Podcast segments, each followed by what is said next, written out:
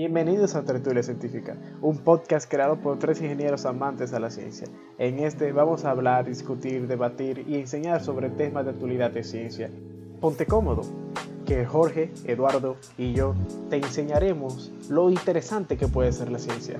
Disfrútalo.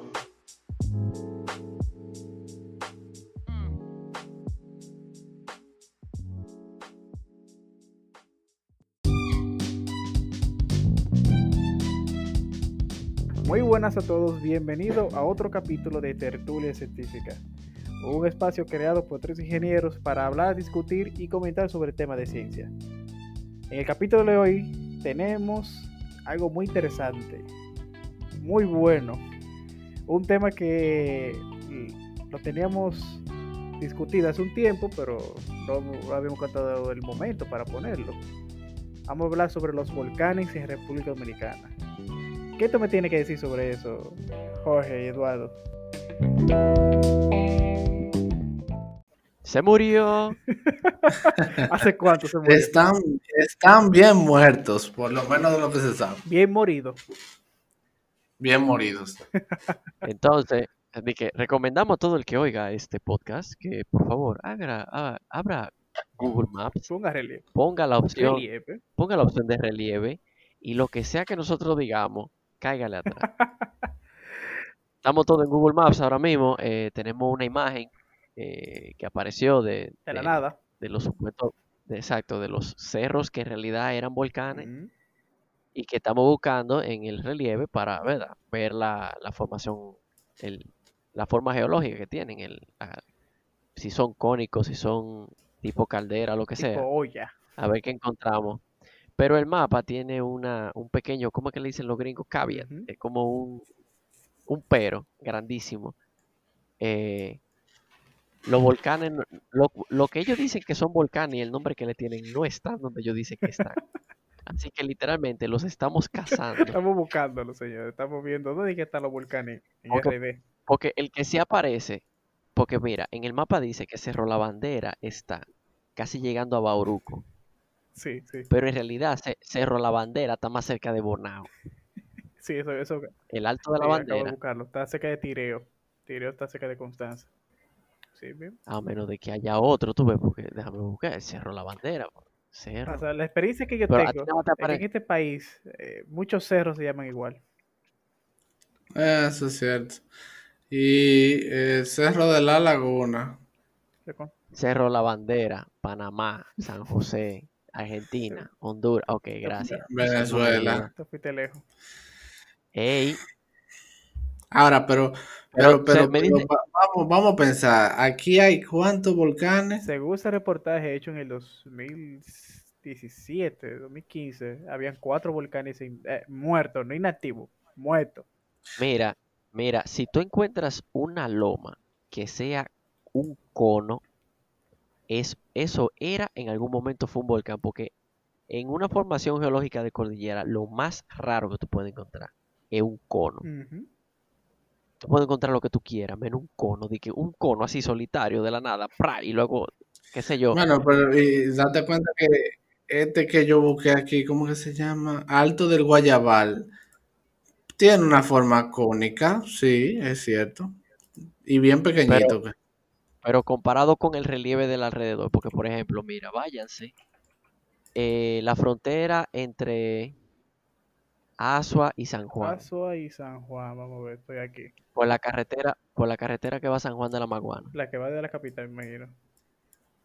Vamos a ver si nos ubicamos. Bu- ubícate en la bahía de Ocoa. Sí, estoy aquí, la bahía de la bahía de Ocoa. Ok, Asua está ahí mismo, ¿verdad que sí? Sigue a Sabana Yegua. Ok, estoy aquí en Sabana Yegua ya, ok. Ok, sube A por esa carretera arriba, y llega y llega a, a Yayas, las Yayas de y Viajamá. viajamos. Via, Viajama. ¿cómo? Sí, ese era, Viajama, ese era uno, Viajama, ese sí. era uno de los. Entonces, entonces, date cuenta de que esa formación ahí está rara. O sea, comparado con el relieve de todo el alrededor, si tú te das cuenta, la cordillera central está de un lado y la sierra, y hay una sierra del otro. Entonces, la sierra es como arrugada y la, y la cordillera también. Pero estos literalmente son como montículos pequeña que no, no se ven y ni siquiera la- las líneas que tienen no, no coinciden con, con las formaciones geológicas de alrededor.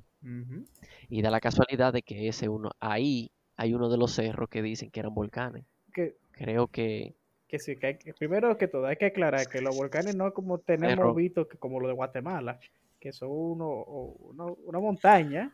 O, o lo un de pico la- nevado. sí, o lo de, por ejemplo, las Antillas Menores. Sí, que no son así, son pueden ser pueden ser montañitas. Puede ser que el cerro que está detrás de tu casa fuera un volcán hace muchos años. Mm. Sí. Ahí les mandé una foto que posiblemente podamos ver si subimos al Instagram, donde se ve vía satelital el alto del Guayabal. Si ti- tiene forma de cono, bien, con una con un hoyo en el centro, como un- una pequeña eh, depresión. Eso era Ah. un volcán. Con pila, y que tiene mucha mucha mucha vegetación ahora. Sí, ¿verdad? Velo ahí. Que Es bueno aclarar que la isla lo que tiene son más o menos 70 millones de años por fuera de- del nivel del mar. ¿Qué, ¿Cómo se formó la, la- la isla? Recuérdate que, por ejemplo, el lago Enriquillo es un remanente de que el mar cruzaba por ahí a lo legal. O sea, Desde, Puerto Príncipe hasta la bahía de Neiva, eso era un solo canal. Fue subiendo. La tierra fue subiendo y el nivel del agua fue estabilizándose. Quedaron Ujú. estos dos, por eso es que el, el, el lago Enriquillo es eh, hipersalino o supersalino. No sé, ellos tienen una, una nomenclatura para decir si es dos, tres o cuatro veces más salado que el mar. Ellos sabrán. Pero esos son lagos más salados. Por ejemplo, la laguna de Oviedo es como tres veces más salada que, que Sí. el mar. Sí, por- porque mucha de su agua se evaporó, pero la cantidad de sales minerales se quedan ahí, lo Se que aumenta la, la- la proporción de sales en porcentaje. Pero entonces, ¿cómo se formaron las Antillas? Es un, es un proceso importante que mencionar eh, de- para poder entender los volcanes. Eso es Mira. importante. Mira, cuando la placa de, bueno, eh, que hay que dar primero nociones de placa tectónica, me imagino, y de, bueno, y tectónica de placa, o sea. Un poquito. dinámica. Bueno, eh, todo el mundo me imagino que ha oído del aro de fuego del Pacífico. Vamos a dar de fuego. Sí, el aro de fuego, una placa tectónica con los bordes muy activos, etcétera, etcétera, etcétera. Entonces, vamos al primer ejemplo. Si ustedes están en Google Maps, vayan y tienen que tener relieve. Si ustedes van a América del Sur, van a ver que los Andes se extienden desde Chile hasta Colombia, ¿verdad que sí?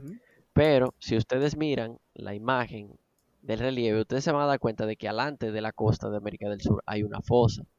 Donde sea que hay una fosa es una evidencia del encuentro de dos placas tectónicas. Generalmente una que está Bajando. Y ot- y otra que está por encima. hundiéndose por debajo de la otra. Ese fenómeno se conoce como subducción. Excelente. Entonces, si vemos ese ejemplo, eso quiere decir que donde hay subducción, en una de las placas, es una- en una de las partes, generalmente en la que está por arriba, se genera eh, una cordillera o un sistema montañoso. Mm. Porque la corteza terrestre se, se pliega hacia arriba, etcétera, etcétera, etcétera. Entonces, si vamos a nuestro pequeño pedazo de tierra RD. y, y vamos como el que va para Puerto Rico, y estamos arriba de Puerto Rico, y miramos arriba de Puerto Rico, encontramos que hay una Un fosa, hoyazo. Ahí. una... ¿cuál- ¿Qué profundidad que tiene? Ocho, Ocho Ocho- kilómetros. ocho kilómetros. Ocho mil metros. eh, 8.605 metros de profundidad. Imagínate. Ese es el punto de encuentro entre la placa norteamericana y la placa del Caribe. La placa norteamericana se está entrando por debajo de la placa caribeña, ¿no es? Así mismo. Entonces eso hace que la- eso es lo que produce que la cordillera septentrional, primero, esté ahí y segundo, tú no puedas tener una sola calle buena de aquí a Puerto Plata. Claro, viejo. O sea, piénsalo. verdad, eso es cierto. Y eso, es- eso explica los temblorcitos que tenemos en este país, porque es que la, la placa norteamericana se mete debajo de la de nosotros y, empuja, y cada vez que se mueve, porque ya no está quieta, cada vez que se va moviendo, que se va moviendo, va Sí, señores. causando unos temblorcitos. Tenemos volcanes moridos, pero placa tectónica bien, bien viva. Exacto. No, no voy a descartar la posibilidad de que pueda crearse un volcán en ese borde de placa en un futuro. Uno nunca lo sabe. Yo creo que ahí, Pero hay sí. Hay, ahí abajo. ¿Qué tú dices? ¿Que en, el- en la fosa de Milwaukee hay alguna caldera o algo? Puede ser. No, no creo que haya ninguna caldera, pero si la placa norteamericana, por ejemplo, No, eh, pero yo me refiero no, entrando no a mucho caldera, no, no a caldera tipo Yellowstone, o sea, no es una olla de presión. Yo me refiero a caldera submarina, busca la imagen. Es como, no, chimeneas. Donde está saliendo la lava. submarina, búscala. Sí. Es posible, sí, lava. una, fumar- una fumarola, donde sa- donde eh, salen generalmente muchos gases de sulfuro y otros, otros gases. Exacto. Que vive en los Mm. extremófilos. Que posiblemente fue donde se originó la vida, pero eso es otro Es tema. otro, es otro día. Vamos a darle suave. Sí. Mientras tanto, señores, por eso no, no hay manera de llegar a Puerto Plata bien. No. No hay manera, no hay manera. Ven acá, yo, yo no quiero sonar como, como conspiranoico ni nada así, pero señores, vayan al Parque Nacional Isabel de Torres. Allá en Montecristi. No, en Puerto Plata, mi hijo. Ubíquese. Por Dios, Pedro. Un tipo que vive viajando a Villarriba todos los días. Yo no, yo, Eso me luce a mí, que no Eh, salgo de no, yo voy a de- hay que de- hay que dejar esta vaina. confundí fue con, con, con la iglesia de la... Pero mira qué interesante, si tú tienes mapa de relieve, o sea, eh, tú te vas a dar cuenta de que la cordillera septentrional termina de manera como, abrupta. como de golpe. No, bueno, no es que termina, es que ella sigue de manera submarina, que en el mapa de relieve no se nota. No, no, no, no, no. Mira la parte sur de Sí. la, como el que viene para Santiago. Eso, eso es una línea por ahí. Oh, ahí sí, sí, sí, sí. Eso es una falla. Ahora sí. Ahora sí, Esa es la exacto. falla, que incluso la que- Como cuando tú, tú ves cuando estás doblando, tú ves cuando tú estás estrujando un papel y el papel como que se va estrujando bonito y en una, una esquina hacia así para arriba, ¡pra! y ya cuando tú enderezas la hoja, ya esa esquina queda estrujada. Ahora, pero, pero Eso una cosa falla. es el, el borde de placa. Pero entonces la falla, que es lo que tú estás explicando. Ahora, eso hay que explicar qué es la falla y, y más o menos para que la gente entienda. Dale, Jorge. Mira qué pasa. Hay dos formas, hay dos formas de estrujar la cosa. Tú puedes estrujarla ligeramente y que se arrugue. Mientras se arrugue no hay problema. Y la otra es que tú le estrujes tanto que se rompa. Agarra un papel. Agarra un papel. Tu borde de placa. Vamos a decir que el, el borde del papel es un borde de placa. Intenta como presionarlo hacia el medio, ¿verdad? Tu papel se va a ondular de manera bonita. Si tú lo presionas muy duro, tu papel literalmente va a crear un ángulo en un punto. Porque llega un punto que ya no es lo suficientemente elástico, flexible. Recuérdense que, recuérdense que estamos haciendo la analogía con una masa de roca y piedra grandísima. Si usted la dobla más de lo que ella quiere doblarse, en algún punto se va a agrietar, a partir o a doblarse de manera no bonita, no suave, agresiva.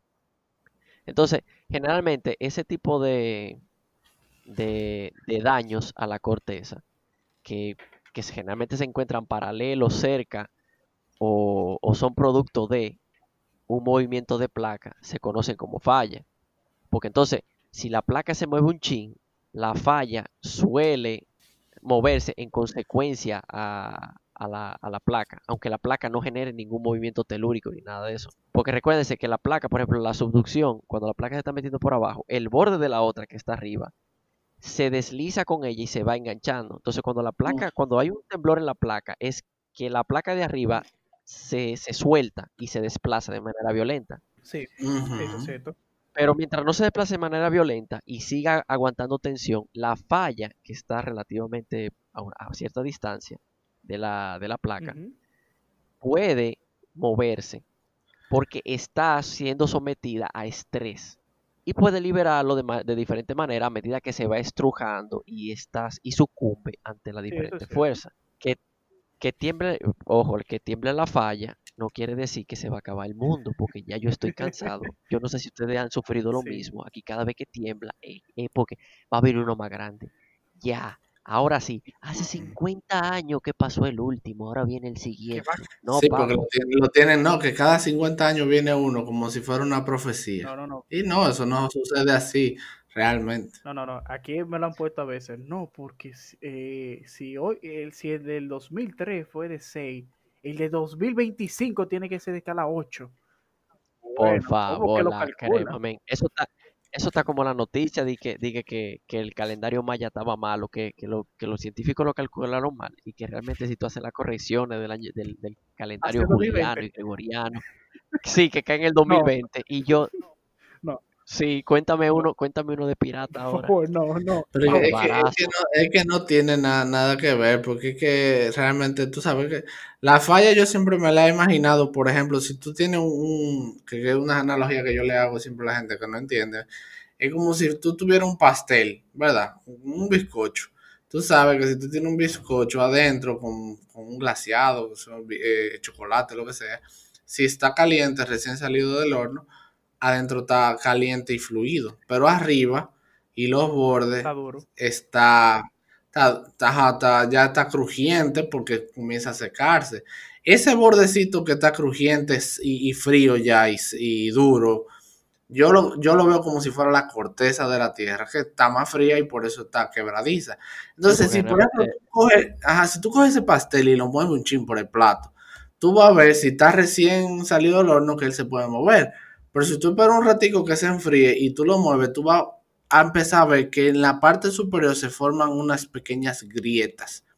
Esas grietas son las fallas de una corteza terrestre. Ahora, como dijo Jorge, la falla no es, vamos a decir, la que produce un movimiento. Ella se mueve porque la placa la está moviendo. O sea, cuando el borde de placa se está, está chocando con el otro eh, eh, y jala la tierra para acá, la, la empuja para allá, porque hay veces que la placa, no, una, por ejemplo, la de la, la norteamericana con la de nosotros, se le mete por debajo, pero no se le mete por debajo en un ángulo eh, eh, perpendicular, sino inclinado.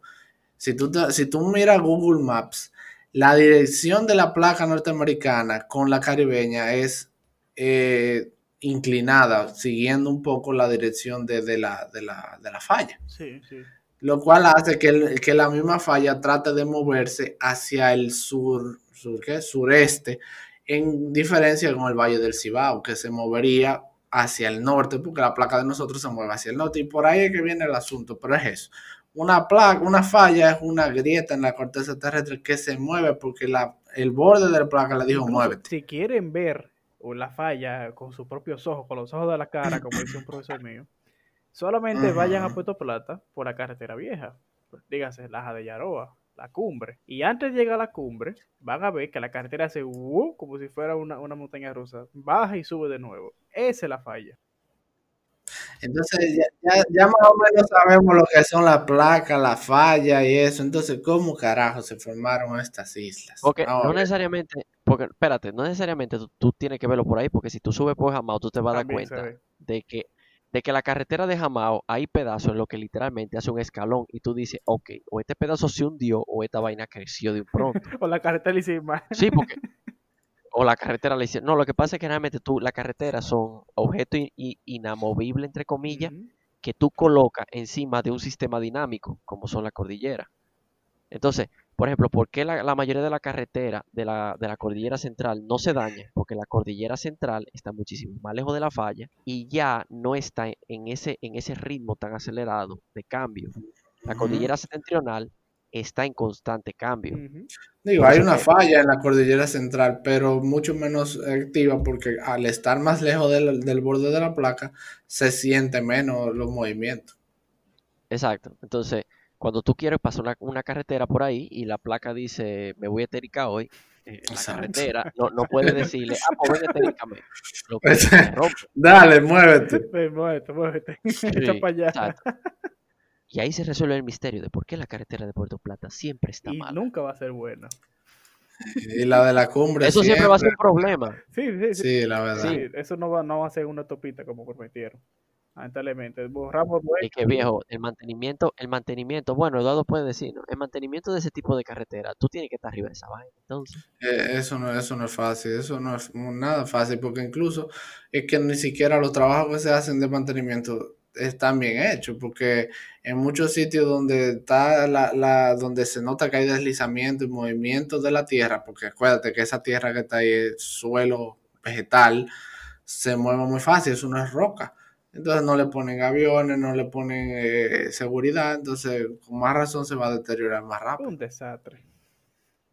Sí. Sí. Entonces, eh, ¿cómo que se formaron esta islita de aquí?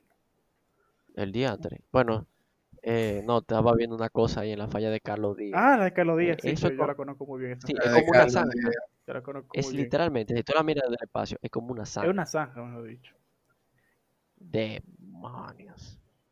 Esa imagen que mandaron, esa imagen que mandaron en, en WhatsApp, Ajá. las últimas, eso es, ¿cuál era esa? Sí, es el, el, el volcán de. ¿Dónde era? Alto de Guayabal. Alto de Guayabal, ¿dónde queda Entonces, ese era un volcán, según dicen los expertos dominicanos. Eh, Flu. ¿Qué te opinas? Y la gente, Ujú. y la gente, ¿por qué es que a la gente le gusta construir pueblos al lado de, de volcán? Ya. Digo yo, ya, o sea. O sea, ¿tú, tú quieres saber algo interesante, vamos a Martinica de un pronto. Bueno. Deja la isla. Ah, un vuelo. Agarra un ferry, agarra un ferry y vete a Puerto Rico. De Puerto Rico coge un avión, Martinica. pasa a San Kitts y Nevis, pasa a Guadalupe, pasa a Dominica, llega a Martinica. Estoy aquí en Martinica. Bastante diferente. Mira, mira la parte norte de la isla de Sí. Martinica. Peleón. Usted está viendo ese, Ajá. Eh, usted, usted está viendo ese monte grandísimo que está ahí Sí, arriba. ese mo- Ujú, eso es- la montaña Pelé. ese Ese- es el Monte Pelé, dice ahí. Sí, montaña Pelé. Ese es, ese es tu verdadero y real Volcán. volcán, no bulto. Yo creo que fue en el siglo pasado que esa, esa cuestión explotó. Eso fue caótico. ¿Cómo? Hay ruinas y de todo, y museos Ay, allá de eso. relajando. Sí, de, de una explosión volcánica que hubo. En los años con- 90. No, no, no. Siglo pasado, pero, pero temprano. Ah, ya, Déjame- porque realmente ocurrió. En los 90 fue en Santa Lucía. Eh. Porque Montserrat, hay una isla por ahí. Sí, creo que- en, Santa- en Montserrat creo que fue. Bueno, no fue en Santa Lucía, fue en En Montserrat. Montserrat que explotó en los 90. Eh, en Plymouth. Esa fue la ciudad que se volvió una ciudad fantasma. Plymouth. Le dicen la. Sí, le dicen la. Ay, santo padre. Pero si tú la buscas en Google Earth, ahí no quedó nada. Mm. Nada quedó Le dicen, le dicen la, la, la Pompeya de, de América. del Caribe, la Pompeya del Caribe. Pero si tú la imagen Si quieres saber más mira- información respecto a volcanes y, y, estaba y nuestra isla, full. Quisqueya, Quisqueya Life. Sí, sí. Realmente Quisqueya la eh, nos ayudó un poquito. ¿eh? hizo, hizo, hizo muy Un buen, buen análisis. un muy buen Sí, análisis señor. eh, de uno de los este mejores historiadores dominicanos y no es dominicano. Seguimos. Es alemán. Sí. Eh, pa- Él ser es alemán. alemán. Es radicado aquí desde los 12 años viviendo aquí. Y se casó Sí, con una dominicana. sí. Ya, ya, imagínate. Entonces, eh, otro tema, ya pasando al siguiente tema. Creo que este tema fue bien express, bien bonito. Ya sabemos que hay volcanes, que no va a pasar nada. Perfecto. Están bien requete moridos, están ellos. Entonces, Jorge, ¿tú te acuerdas, y Eduardo, ustedes se acuerdan allá en el 2010? Ustedes que eh, se acuerdan más de esos tiempos que yo. Cuando llegaba esa teoría conspirativa sobre Pedro, HARP. Pedro, Eh. Pedro, yo nada más te llevo dos años y medio. estabas Ok, vamos para Eduardo entonces. Ujú. ¿Tú no te acuerdas, Eduardo? Cuando... Eduardo, Eduardo, ¿cuánto que, cuánto que tú le llevas, Pedro? No, no, Cinco, más- más seis. Tres, tres y medio. Yo creo que son cuatro. No, yo le llevo un par de meses a, a tu hermano, Sergio. Ah, pues sí, son siete entonces. Está bien. Entonces, ¿ustedes se acuerdan en el 2010 cuando llegaron esos videos? Porque pasó una catástrofe cerca de esos años, que fue el huracán Katrina, si no más recuerdo. Un desastre pa- para Estados Unidos. Si tú buscas la trayectoria de Katrina, dicen los conspiranoicos que el huracán se está debilitando, es verdad, se está debilitando después que pasó a la isla, pero cogió fuerza cuando llegó a, a tierras eh, americanas. Se convirtió en categoría 5. Y según ellos, Tú me estás diciendo, tú me estás diciendo que un, un huracán que se originó en el mar pasa por un pedazo de tierra y se debilita y luego agarra mar otra vez y se fortalece y luego agarra tierra y acaba con todo. Exacto. Pero, adem- Pero tú no me estás diciendo nada además de que eso pasa siempre, Suena totalmente lógico, pero sí, además de que eso pasa siempre, el huracán gira. Gira casi 90 grados y la gente, mira, mira, está girando. Y que ahí vino, resulta que en esos años había entrado en operación el proyecto HARP en Alaska, que trata sobre unas antenas de telecomunicaciones para hacer unos experimentos. Y por ahí arrancó la conspiración, que eso fue un producto de Estados Unidos, que empezó a manipular el clima, que eso es un proyecto para poder eh, cambiar los huracanes. Tú sabes, tú sabes, Uf. tú sabes de que yo, yo sí quiero. Tú sabes que si es- eso no es un problema. ¿Sabes que sí es un el problema? La batata con piogan en los supermercados. Eso sí es un problema. Esto sí. Eso que Yo tú me de estás diciendo, yo acabo de buscar el en, y eso está, ¿Dónde está el HARP? eso es una, eso es una caballa que hay en Alaska. Tú tienes que darle zooming. Eso es un edificio y un rectángulo con un viaje de antena. Está en Alaska. ¿Dónde está la regla de, de, este- de este software? Espérate, yo quiero, no, yo, yo tengo curiosidad de medirlo. ¿Cuánta es la distancia? ¿Dónde que De ahí a? Dominicana, tírame la distancia. Lineal. Tú sabes que yo voy a agarrar la escala que está en el mapa y voy a poner la Tierra lo suficientemente chiquita para que la escala me quede. Yo lo que voy a hacer es que voy, Pero voy- con voy a Google mandar una foto. podemos medir. Yo, yo voy a mandar una foto por el grupo porque la incluimos en, en el en el Instagram. Señores, hay 7300, un kilómetro desde el HARP a mi casa en Santiago. ¿Qué te opinas? ¿Tú crees que una Eh. antena tiene la, la fuerza? pa- y no, no de Dominicana, se- según ellos. 7000 kilómetros son, exactamente. Yo tengo que mandar una foto de eso. Pero dime, ¿qué tú opinas? Joder, ¿hay una antena posible que pueda, no sé, influir en, en la atmósfera para que pase eso? Yo tengo una teoría, mira, esa batata roja, cuando la sacan de la tierra, lo que pasa es que se ve muy bonita cuando la lavan. Pero, ¿Qué Entonces, como no hiede a Piogan por afuera, la gente la vende como si no fuera nada. Ah, tú estás hablando del HARP, no, es una pendeja. Ah, ah. Yo te estoy, yo te estoy hablando de un problema real. Es, es dinero malgastado que uno va al supermercado con esa vaina de que, de, de que una antena. Pero mínimo Como para allá, tía, y tiene tu dinero asegurado. Por plátano, cinco pesos. O plátano. Cinco El plátano nunca sale malo y toco madera. No sale mal. Exacto. No, puede salir duro nada más. Tú tienes la decisión. Tú lo utilizas como, como, como macana o como cena. pero tú nunca se desperdicia. Oye, yo he comido plátano desde muy verde hasta muy amarillo.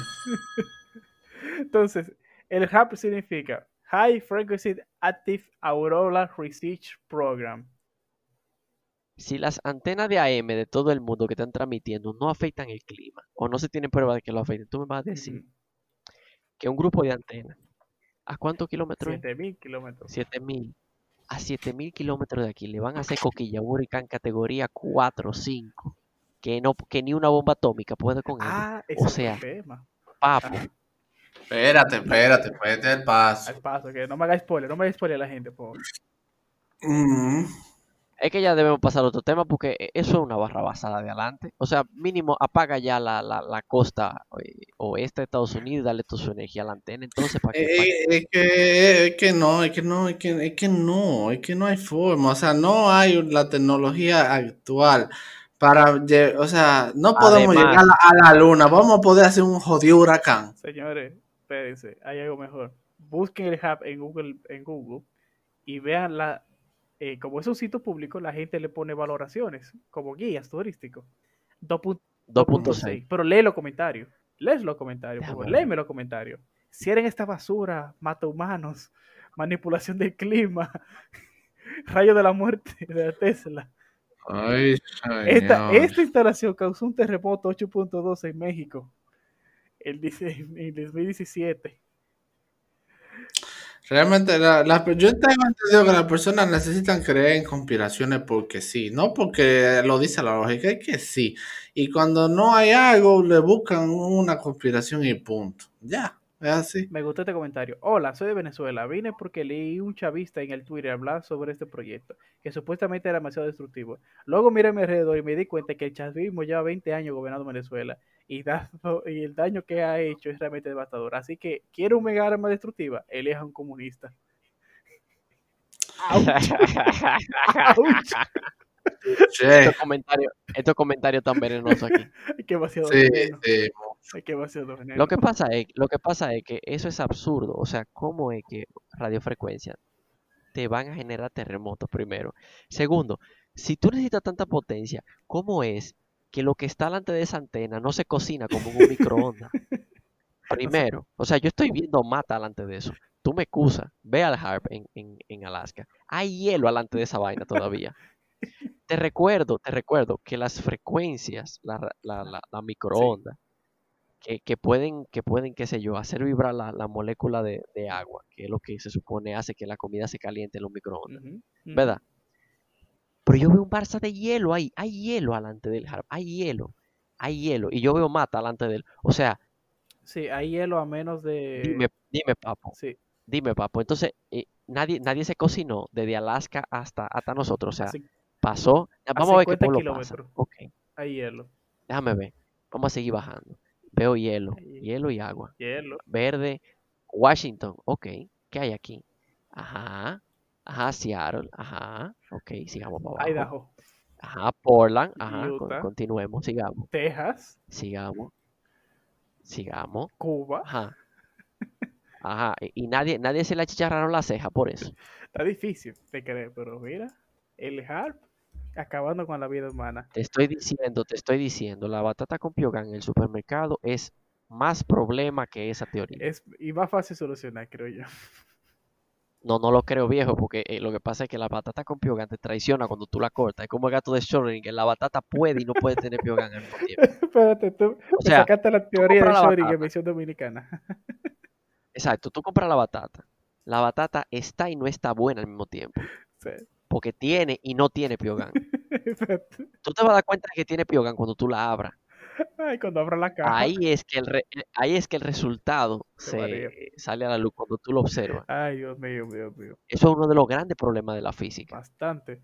Entonces, O sea que cuando tú compras una batata, tú debes asumir que está buena y está mala al mismo eso tiempo. es cierto. Entonces, ahí, eh, hablando sobre eso mismo, resulta que sí hay experimentos para controlar el clima. O sea, el humano siempre, siempre ha tratado de, o una, venerar el clima. Bueno, papo, si tú vuelas, si tú vuelas un avión y le tiras partículas a barza de nube, donde el vapor de agua pueda acumularse alrededor de un objeto, pues claro que va a caer agua. O Sí, sea, e- ese es el más no- efectivo que se hizo en los últimos años, que no, no va a matar sobrevolar no va a matar nubes y echarle agua, básicamente, para que se vayan cargando No echarle agua, partículas. hay que echarle, echarle pequeñas partículas, porque realmente la, el, el, no sé dónde fue que yo lo vi, fue en Minute Physics, creo que fue. Ellos explican eso, que realmente no se tiene claro cómo es que la lluvia se genera, pero da la casualidad de que muchas de las partículas que flotan en el, en el, en el aire caen en el agua de lluvia. O sea que muy posiblemente las gotas o las recogen o se forman alrededor de ella, lo cual tiene. Eso, eso tiene sentido. Se cree que la lluvia cae porque se forman gotas alrededor de partículas de polvo y como ya comienzan a ser más grandes, más, más agua se le forma y se pega y después ya pesan mucho y Caen. caen. Las partículas de agua que se forman sin partículas de polvo generalmente no se no logran crecer mucho y se quedan siendo vapor de agua. Pero entonces ahí viene el... Entonces, ¿por qué se forman los huracanes? Mira, los huracanes básicamente eh, se forman por una razón, diferencia de presión.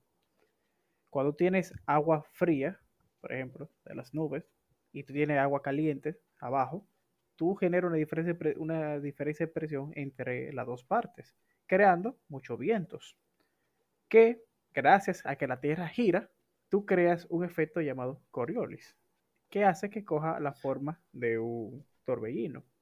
Y eso empieza a coger... fo- Lo que pasa es, busca, busca en, en Google eh, Ajá, corrientes, las corrientes de aire. O sea, tú te vas a dar cuenta de que hay un patrón claro, cerca del Ecuador. claro. O sea, los vientos circulan de manera, de manera cíclica entre el Ecuador y el trópico. y de manera y tienen otro ciclo entre el trópico y el ártico. Entonces, da la casualidad de que por la diferencia de temperatura y la humedad, se, entonces existe un flujo vertical mediante el cual el aire, el, el agua húmeda sube y alimenta este sistema. Entonces tú tienes la componente De rotacional la Tierra. que la del planeta, mediante el efecto Coriolis. Entonces, ¿dónde, dónde, ok, entonces, ¿dónde es que yo puedo formar una gran máquina de viento, lluvia? O sea, ¿de dónde yo puedo alimentar una bestia de esas magnitudes? ¿Cómo? ¿Cómo?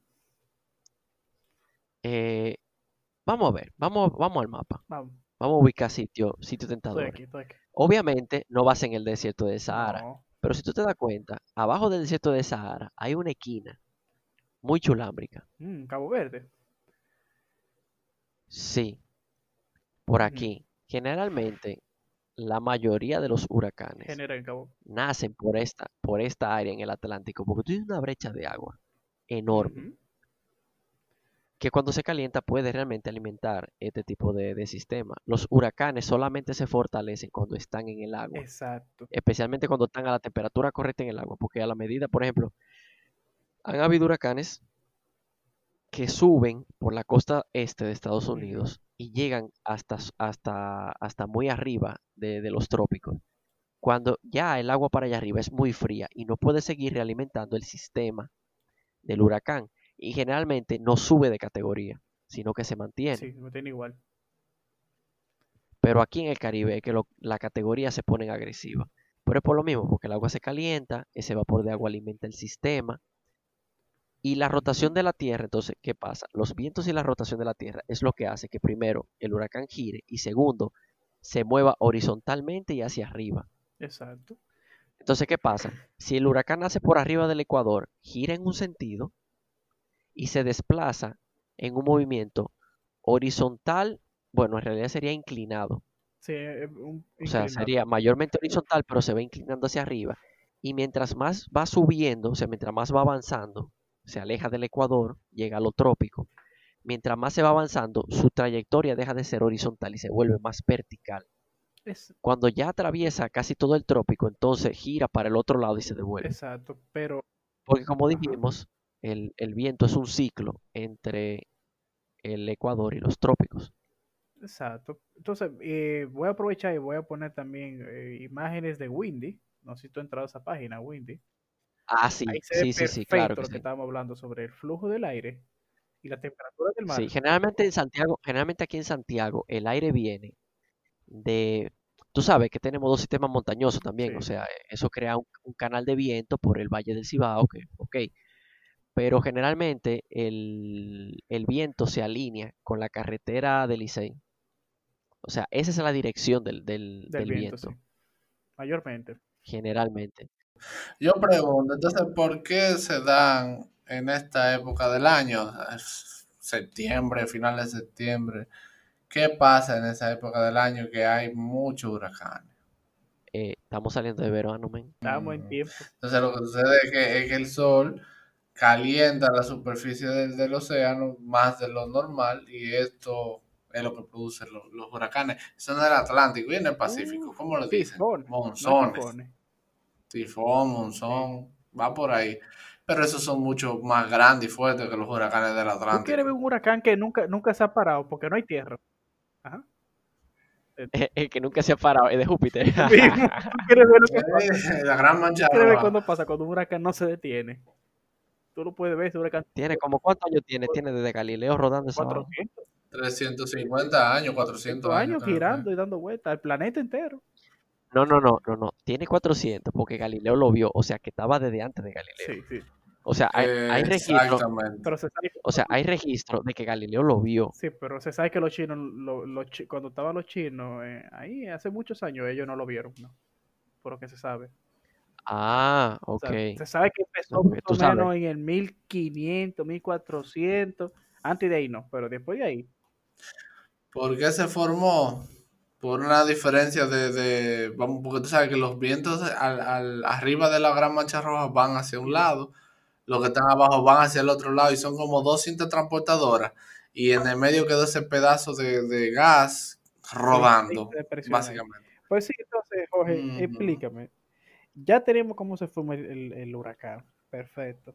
¿Hay una manera de tener esa, esa bestia? Mm. Tierra, men. Tierra. Sí. Porque ¿de dónde saca un huracán su fuerza? Un huracán saca su fuerza del calor del océano. y va- vamos a estar claros, el océano es un excelente, eh, ¿cómo se le dice? la No, no, no, pero, pero sencillo. Ca- captador de calor y, y que a- agarra el calor. Muy bien lo hace. Pero sencillo. Cuando viene un huracán, ¿qué es lo que más cae arriba de, de nosotros? Agua. Agua, ¿verdad que sí? Y mientras más llueve, ¿de dónde saca el agua el huracán? Del océano. Pero si está arriba de la tierra. Nada más que le pase arriba un lago, solo así. Entonces, eventualmente, si, si está encima de la tierra, lo que pasa es que se, se agota. Exactamente, igual que la lluvia. La, la lluvia, las nubes de lluvia se forman en- encima del océano. Y, y el viento termina trayendo la tierra adentro. Entonces, cuando descargan toda su lluvia, básicamente la nube desaparece. Porque ya no tiene dónde más sacar lluvia. Es lo mismo que pasa con los huracanes. Mira. Solo que los huracanes, debido al efecto de rotación de la tierra y más cosas, tienen un movimiento rotacional bien fuerte y son más grandes. Entonces, eh, una cosita antes de seguir. Si entonces, si el mar no estuviera caliente, significa que los huracanes no se generarían. Tú no has visto un huracán en enero, sí. Exacto. Entonces, significa que si yo. Digo, en el, en el polo, no, o sea, vamos a decir del, del Ecuador para arriba, porque del Ecuador para abajo, yo no sé, no estoy claro. Los huracanes que yo conozco y que tengo registro son en el, de la- del Ecuador para arriba en el Atlántico Sí. Norte. No sé si en el Atlántico Sur se han dado huracanes durante el verano del sur, que vendrá siendo diciembre, enero y febrero. Sí, No El estamos invierno al de nosotros es el verano de ellos. Entonces, ahí viene el asunto. Si yo logro enfriar el mar, el Atlántico, no se generarían huracanes en el año entero. teóricamente. Entonces, ustedes sabían, queridos tele, eh, radioescuchas, que nosotros intentamos enfriar el mar una vez. Hubo un experimento en los años 60 Eso no fue, eso no fue que con un barco jalaron un pedazo de hielo gigante. para enfriarlo. Ya, pero qué jodido barquito ese, que, que como no, yo ni voy a decir, no, Sí no, mismo, no, se, se intentó coger un barquito, un pesquero, se le amarró un iceberg de tamaño considerable que no, que no lo tumbara él. y le empiezan a dar vueltas. ¿Tú has visto, Tú tú has sabes visto que para enfriar toda la masa de, de océano que tenemos en el planeta se requeriría mucho más que todo el hielo que está Entonces, congelado. así que cuando ustedes se sientan un poquito mal porque no le fue bien un examen, recuerden que un gobierno dio dinero para intentar enfriar el mar con un pedazo de hielo. ¿Tú has visto el sticker del gato que va a abrir la boca pero luego la cierra? Que como yo, yo cuando voy a dar un argumento eh, bueno, válido y fundamentado, y luego recuerdo que la gente es irracional e ignorante y me lo guardo para mí. ¿Tú, tú has, Más visto tú has visto ese tipo de Es verdad, situaciones? pero lo dejo ahí. Yo, yo ahora mismo tratando de opinar con respecto al barco que querían enfriar el océano con un pedazo de Yo hielo. no sé cómo eso se aprobó en Estados Unidos. No, no- Yo creo que, que, que para intentar enfriar el océano lo que habría que hacer es reducir el efecto del cambio climático o el efecto sí, el invernadero. efecto invernadero podría afectar a que se den más huracanes y un poquito más potentes. Pero. Mm. Define, Si define- tuviéramos capas de hielo más grandes en los polos norte y polos sur, el, el océano efectivamente estaría más frío y hubiera menos cantidad de agua para producir huracanes. Eh, Se cree que durante la última edad de hielo había menos huracanes. No, te- te- ahí estamos claro. Ahora, ustedes sabían que durante el Pangea se dieron huracanes fuertes. Es que era una sola masa de tierra, tú tenías de, de extremo a extremo. un- sí, imagínate que tú, tú formabas un huracán en el lado derecho y que cogiera hacia la, de- bueno, hacia la derecha no, pero exacto. Vamos a decir que se formó en la izquierda y coge hacia la izquierda, le da la vuelta a la tierra antes de llegar al otro lado, pues él llega con categoría 10 mínimo. Ya con tanta fuerza. Que no, realmente, y, y, y hacer tanta masa de tierra no duraba mucho en la tierra.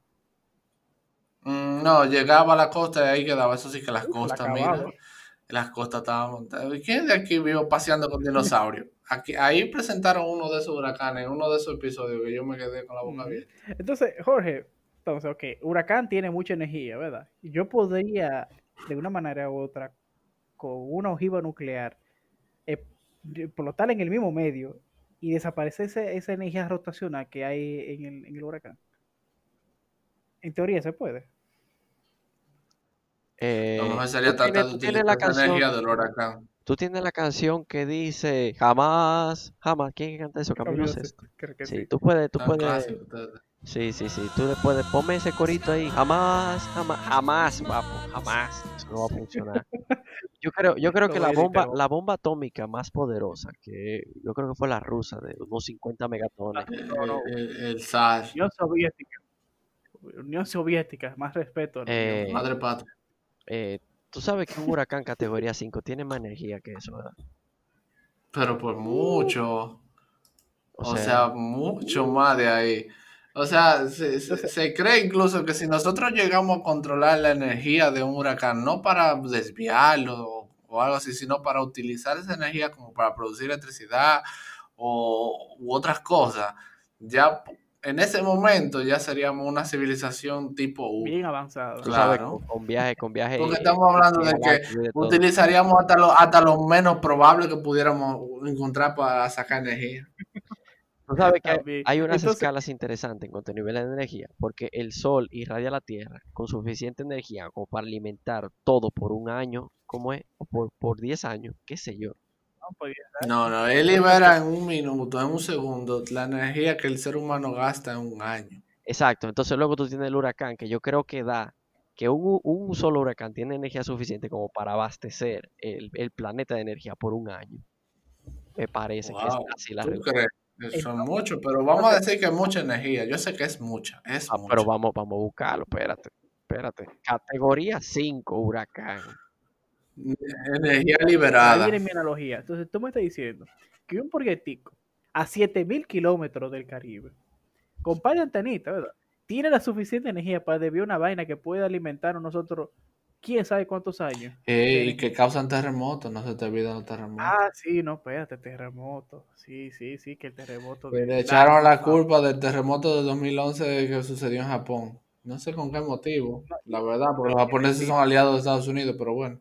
Bueno, no, no, mira, Mira, de- un huracán libera energía total liberada por, por medio de la formación de nubes y lluvias. Ok, Ujú. esa no. Vamos, vamos con la más sencilla, como la total energía cinética del viento solamente, generada. Eh, calcúlame ahí 1.5 por 10 a la 12 watts. ok, Por día a las eh, 12. Watts.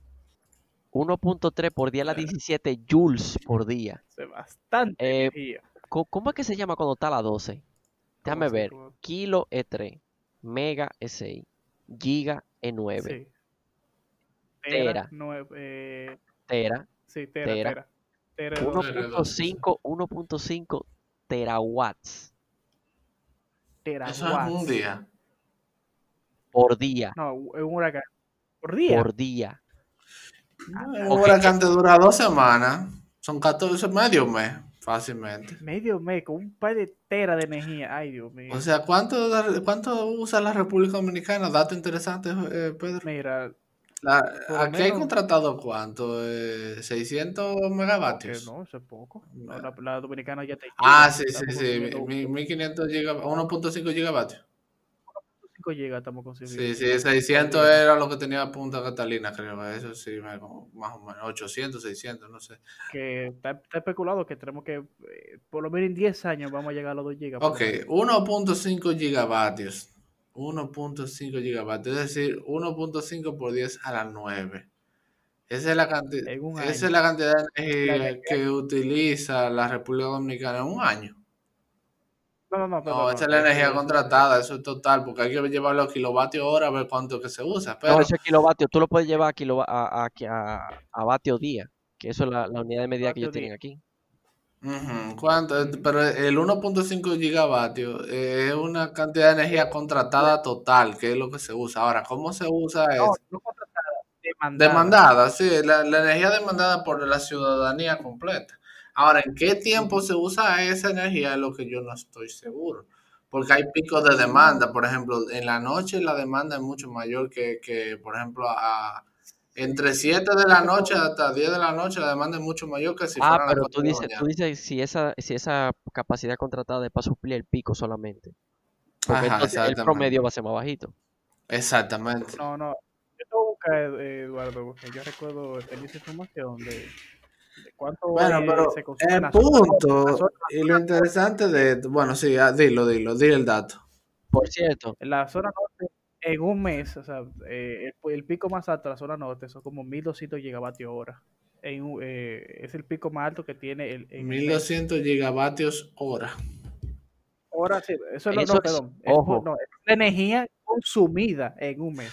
Tú te estás dando cuenta que realmente estamos hablando de que eh, esto es giga, aquello es tera. O sea, eh, 3-0 3-0 más para allá. Es decir, que un huracán puede producir en dos semanas. Ay, ya.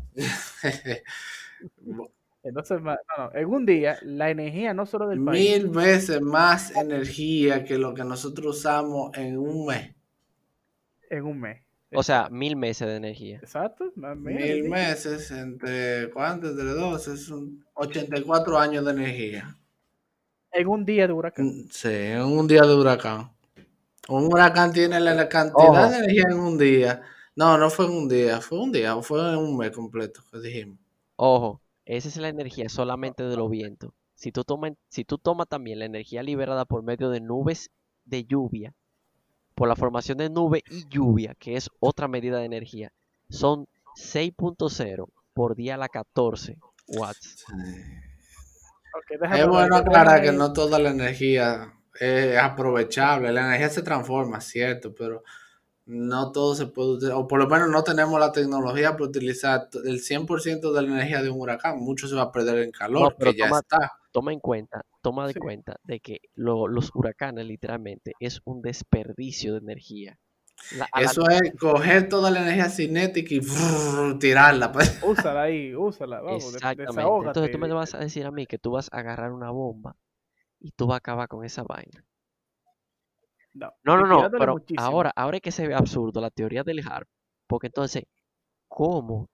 O sea, ¿cómo? ¿Cuánto, cuánto gigavatios, cuánto, cuánto teravatios tú le vas a meter al HARP para que pueda alterar eh, eh, el curso de un huracán? ¿Cu- Estamos ¿Cuánto es la, la demanda, la- o no la demanda, la producción energética de Estados Esa Unidos? es buena Pedro? pregunta. Eso no me la sé. Ah, Ese dato es muy importante. La producción, es decir, la capacidad completa de Estados Unidos.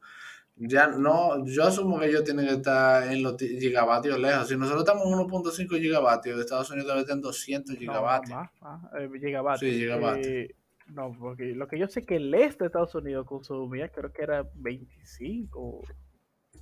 eh, creo que era 25 gigavatios eh, de, de- de demanda total. El este, ah, pues entonces no está. Ponte tú que entre Estados Unidos completo, entre Alaska, sus islas y todo, no, sean, no lleguen a 100 gigavatios. No creo que lleguen a 100 giga- gigavatios. ¿Cuánto? Entonces dijimos que un huracán eh, son Uno punto- 1.5 teravatios. Nada ¿verdad? más de viento. Es Solo de decir, viento. que tú necesitas toda la producción energética de Estados Unidos y todavía te falta muchísimo para tu producir un huracán. Sí. Exacto. Ya, tiene todo el sentido del mundo. Claro, con, con ¿cuánta, cuánta antena que tiene?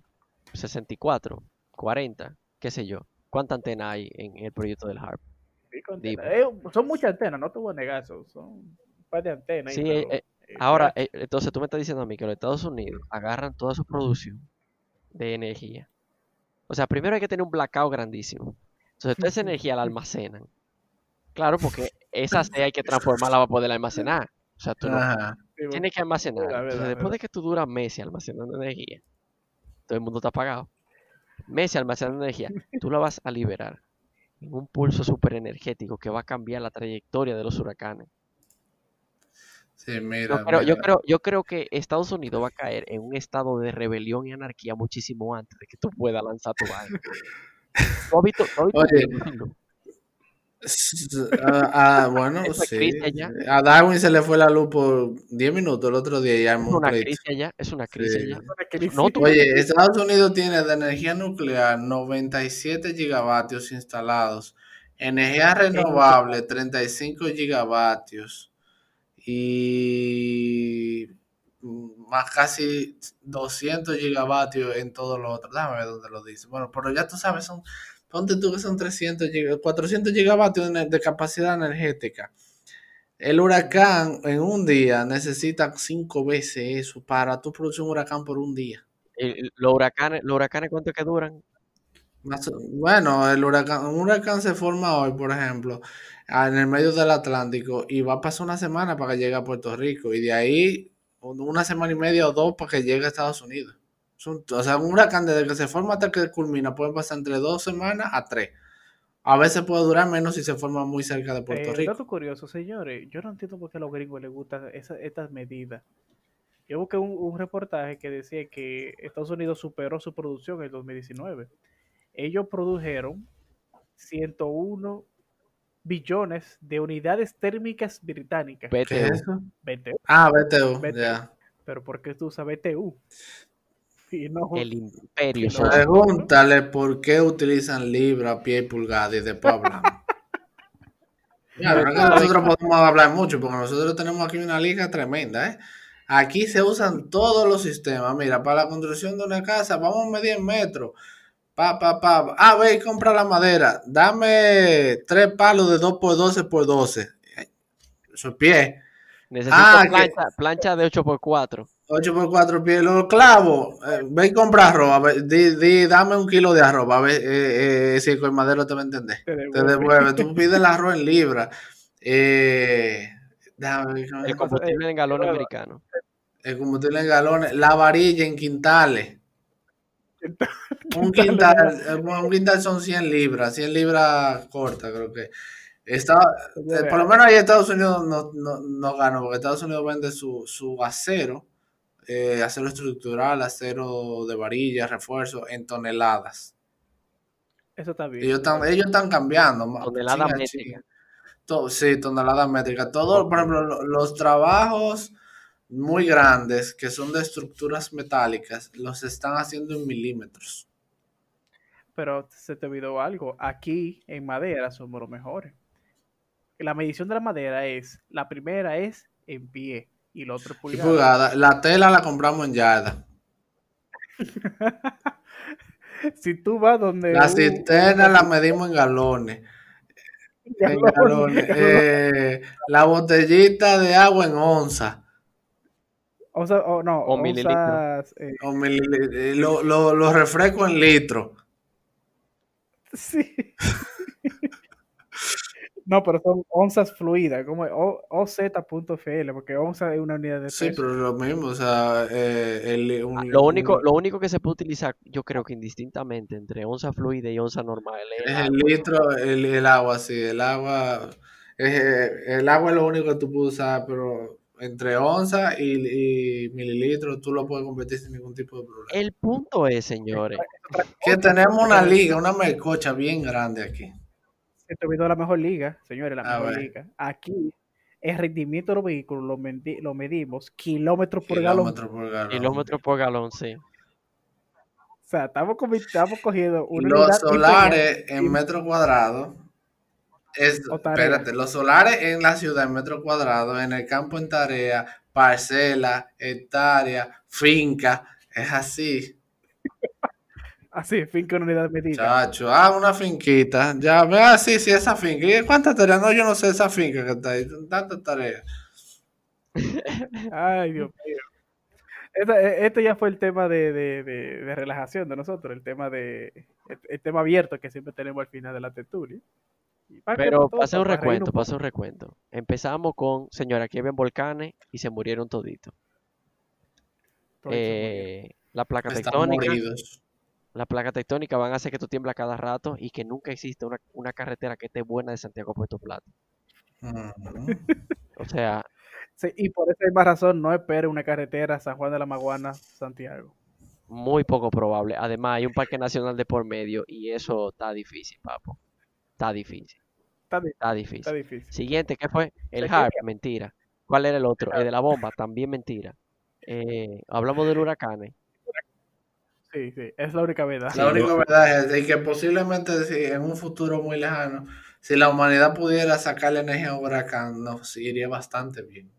Oye, eh, Bastante cuando le bien, podamos sacar energía al huracán, este, ya nosotros viviremos en Marte, papo. Hace rato. No, no, no. Y los terremotos. Oye, si le sacamos energía a un huracán, se la vamos a sacar un terremoto, te lo apuesto. Cuando le vengamos a sacar energía a un huracán, hace rato estamos hartos de la fusión nuclear. Es verdad. Mira, pero qué buena idea esa. Hace rato, oye, estoy harto. de Ay, ¿para, qué, para qué le vamos a- sacar eh, energía a un huracán con la fusión? Porque ya, oye, la fusión nuclear va a resolver todos los problemas de ¿Cómo es, energéticos. cómo es el, el, el, el sticker, el meme? Qué aburrimiento. Qué aburrimiento. ¿Por qué, por qué no aprovechamos la energía de la fusión del átomo de hidrógeno?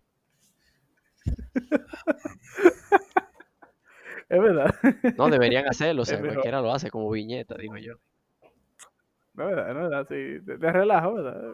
Pero bueno, señores, eh, este fue el cuarto Ah, tú sabes, espérate, espérate, espérate, que hay que, hay que decirlo, que, que Natalie sí se recordó ahora y me dijo que el tema que quiere que nosotros hablemos es la- esa teoría del todo que sacó de Wolfram.